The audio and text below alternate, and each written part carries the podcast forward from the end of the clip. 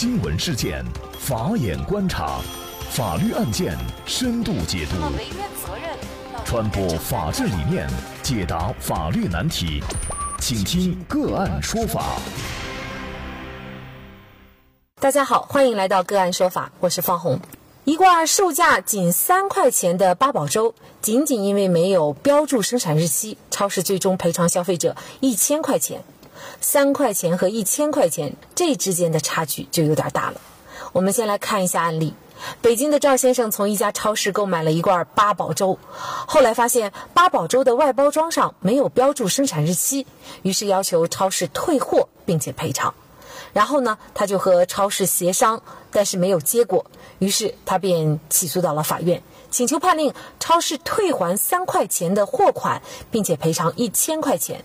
对此啊，超市辩称，他说赵先生购买的八宝粥外包装上没有生产日期，是属于标签的瑕疵，不影响食品安全，因此不同意退货和赔偿。法院经过审理以后认为，八宝粥外包装上没有标注生产日期，属于不符合食品安全标准的食品。最终判决超市退还赵先生货款三块钱，并且支付赵先生赔偿金一千块钱，而赵先生则需要将所购买的八宝粥退还给超市。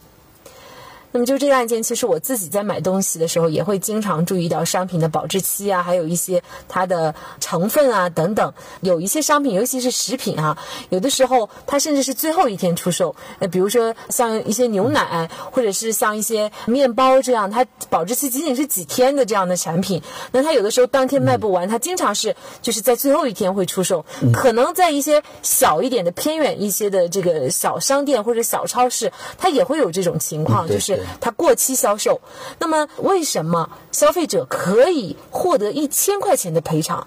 也就是我仅仅买了三块钱的八宝粥，就获得了一千块钱赔偿呢？今天呢，我们就邀请到云南大学法学院副教授、职业律师李建明老师，跟我们一起来聊一下。李老师你好，主持人你好。听众朋友，大家好。嗯，呃，感谢李老师。其实这个事儿呢，我自己之前只听说过，就是买到不合格的商品或者食品是三倍的，或者是十倍的赔偿。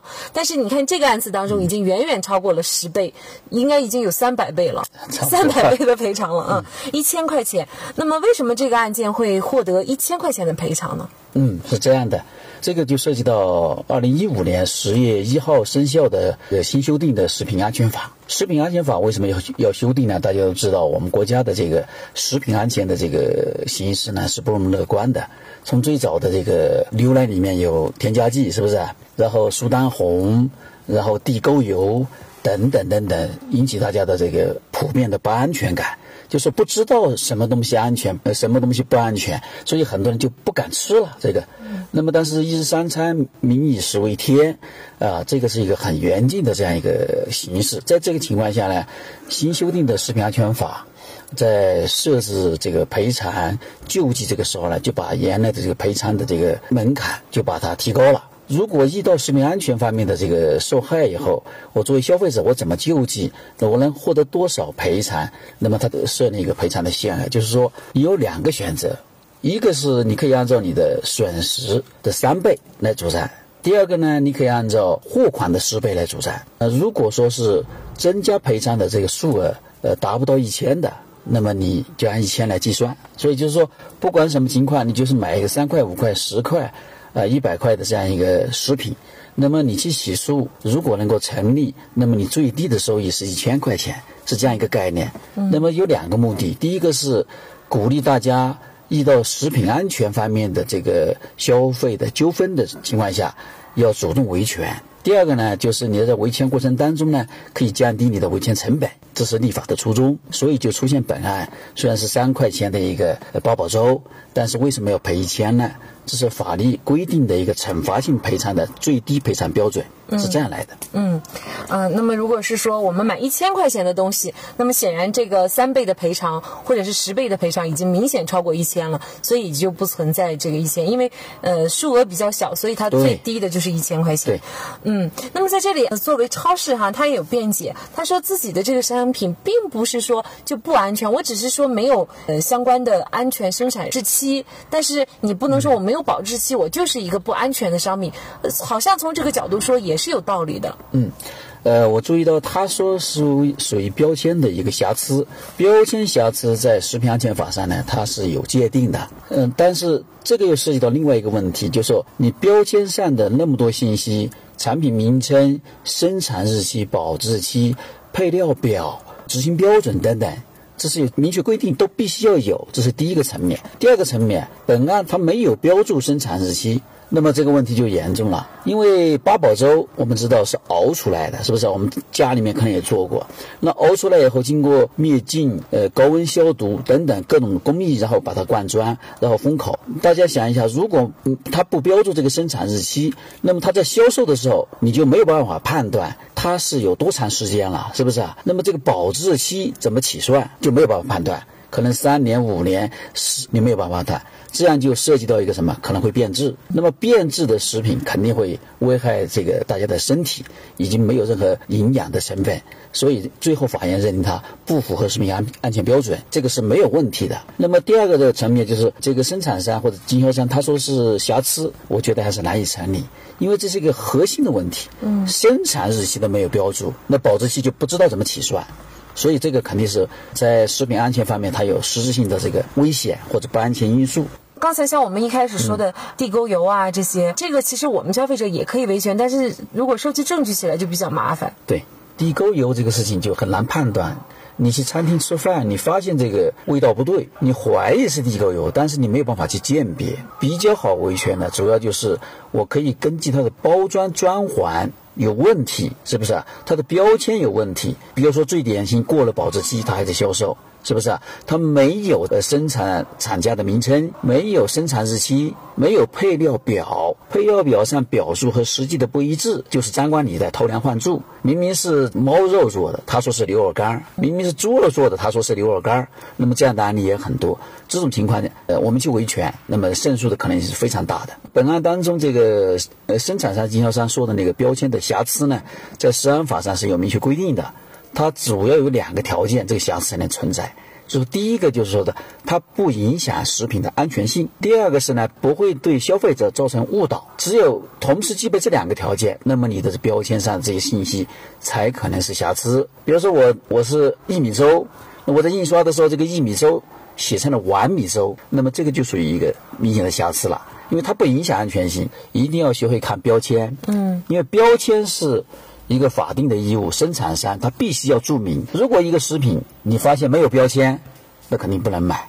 第二个，标签标识不清楚，你也不能买。比如说没有没有这个生产厂家，没有商品名称，嗯，没有这个生产日期，没有保质期，没有产品的质量标准，这些就是明显的有问题，你就不能买，因为它很可能就是不符合食品安全标准的。这个产品，当然了，如果买的话，你发现了，你也可以索赔。对，嗯，也就是说，这个食品安全法它惩罚性的赔偿一个前提就是它必须是不符合安全的食品。那可能作为我们很多消费者来说，我们根本就不会辨认这个食品它什么情况下是符合食品安全标准，什么情况下不符合。那么还有平常我们常见的什么样的情况能够判断它是不符合食品安全的呢？这个问题呢，就要说到食品安全法关于食品安全标准的。呃，具体的法律规范。那么《食品安全法》第二十六条，呃，应该说做了一个大致的这样一个列举性的规定，主要是规定下面一些内容，就是说。食品安全标准，第一个是国家的强制性标准，那么由国务院来主持制定。所以大家在买食品的时候，一定要看看一下它的生产标准有没有。那么生产标准如果它有国标，那么这个就是一个 GB，这就是国标，是不是啊？嗯。那么还有行业标准，还有地方标准，还有这个企业标准，它有没有这个执行标准？这是最基础的。嗯。要查一下，看一下它标识在有没有。第二个呢，根据《食安法》第二十六条的规定呢，食品安全标准在制定的时候，它要考虑的是下面一些因素。第一个就是关于食品的添加剂，还有致病性的微生物、农药残留、兽药残留、生物毒素、重金属和污染物质的可能危害这个人体健康物质的限量规定，就是我不能超过这些限量，是不是？重金属不能超多少，农残不能超多少。你超过就就是违规了啊。第二个是什么呢？就是食品添加剂，哪些品种可以使用，在什么范围可以使用，在什么量，它的使用量是多少？那么你不能超过。啊，不能用的就不能添，可以用的不能超过量。你超量添加那也不行。像我们做这个糕点，有很多添加剂必须要用，是不是？各种这个增色剂啊、香精啊，但是你不能超量。有些是不能添加的，你添加了就呃违规了，是不是？不能超量，不能这个违反这个禁止性规定。还有就是对专门提供给婴幼儿和其他特定人群的主辅食品的一些营养成分的要求。你像婴儿的奶粉。这个是最明显的，是不是？那么这些营养成分呢，它是有特特殊要求的，蛋白质啊，呃，其他一些东西啊，是不是营养物质？你不能低于它的下限，你也不能没有。如果你低于下限或者没有，这个就是不符合食品安全标准的具体体现。还有一个就是以卫生、营养等食品安全要求有关的一些标签、标志、说明书的要求，这本案就涉及到这一块，是不是？也就是说，像刚才所说的这个标签上注明的东西，我们可以看到，嗯，像过期的东西，它这个也属于不符合食品安全的。呃，对，过期是属于这个不符合食品安全标准里面一个比较常见的这样一个情况。嗯，因为保质期怎么确定的呢？一个是由食品安全标准来确定某种食品的这个保质期，但是过了保质期。那这个食品的品质就会下降，所以，呃，保质期是一个很重要的一个因素。那么过了保质期，我们千千万不要去买。当然，还有法律上有一种情况，有有些国家它也规定，保质期过了以后，它可以卖的，但是你要明示，就是告诉这个。呃，消费者，我这个现在我卖的货是过了保质期的，能不能食用你自己判断。因为我们是根据常识可以看到，我们家里面的一些食品保质期标明是十个月，嗯，但是我们却发现过了十二个月，甚至十三个月，你打开看，好像从外观上看，用鼻子啊闻。闻一下也没有什么异味，嗯，那么这个就要靠我们的生活常识来来辨别。那么有的国家它是可以卖的，但是要告知。那么刚才李老师也说了很多种，就是不符合食品安全标准的一些判断的标准。但事实上，作为我们老百姓，其实我们很难去判断什么是香精，呃，食品添加剂又是哪些，哪些又是超量了。这个确实是很难判断的，只能从一些最基本的它的标签上有的一些最基本的，比如说生产日期，比如说配料啊等等这些来判断。那么还有一种情况就是它没有标签的，你比如说我们经常会去买一些散装的面包啊、糕点啊这些，呃，事实上我们只是当时挑一下，然后呢，他用一个塑料袋子给你装起来，但是这整个过程它也是没有任何的关于食品方面的一些说明的。嗯，呃，这个是属于一种特殊情况，像像面包呢，它按照目前的法律规范呢，它一定要在特定的场所生产。现蒸热卖的，这个是可以的，因为现蒸热卖呢，就是什么意思？它有店铺，你要去找一个他有。呃，营业执照有食品生产经营许可证的这样一个摊位，或者是店铺，或者连锁店，这样就安全性就有保障了。因为你看得见它生产的过程，当然在这个过程当中，呃，它马上取出来以后就跟你包装，这个时候它可以没有没有食品标签，这个是这个特殊情况是可以的。但是它要做一个用用包装盒包装起来卖，那么从目前的食品安全法，它必须要有标标签，没有标签它都是违规。那么很可能就要处罚。那么行政机关对于这种违反食品安全标准的这样一些食品的处罚标准，也是十倍到二十倍处以货值，这个是处罚是非常严厉的。嗯，所以我们这个案例出来，可能很多人了解了以后，也可以就此来维权啊。所以这个可能也是这个案件当中，呃，给我们广大的消费者一个警示的意义，一个很好的一个维权的典型案例。这个案子的意义呢，在于呃三个方面。第一个是它对净化我们国家的食品安全市场，提升我们食品安全的这个水平是有作用的。第二个呢，对于生产商和经销商来讲，那么法律上要求他投入更多的这个注意义务，按照法律规定的食品安全的标准去生产这些食品，去销售这些食品，那么不能违规生产，是不是？第三个，对于我们消费者来讲，我们通过这个案例就可以知道，现在的食品安全法的立法的基本的呃价值取向是什么呢？就是说，你在买食品的时候，如果受到危害，如果买到了不符合食品安全标准的食品，那么是鼓励你去维权的啊，就这样一个价值判断，大家应该大胆的去维权，维权以后呢，从整体上推进我们国家的食品安全的这个情况的好转。这是这个案例的一个积极的意义。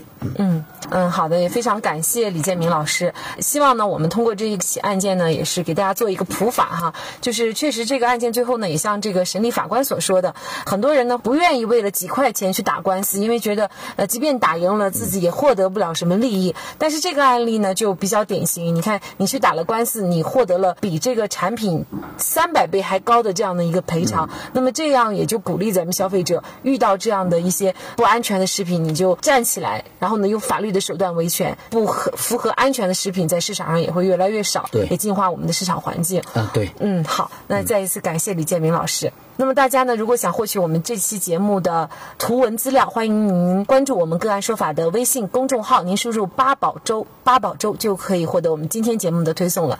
同时，您对我们的案件有您自己的看法，以及呢，您有一些法律问题想咨询，都欢迎大家给我们进行留言。同时呢，也可以电话咨询，我们的电话联系方式也在我们的个案说法微信公众号。感谢大家的收听，我们下期见。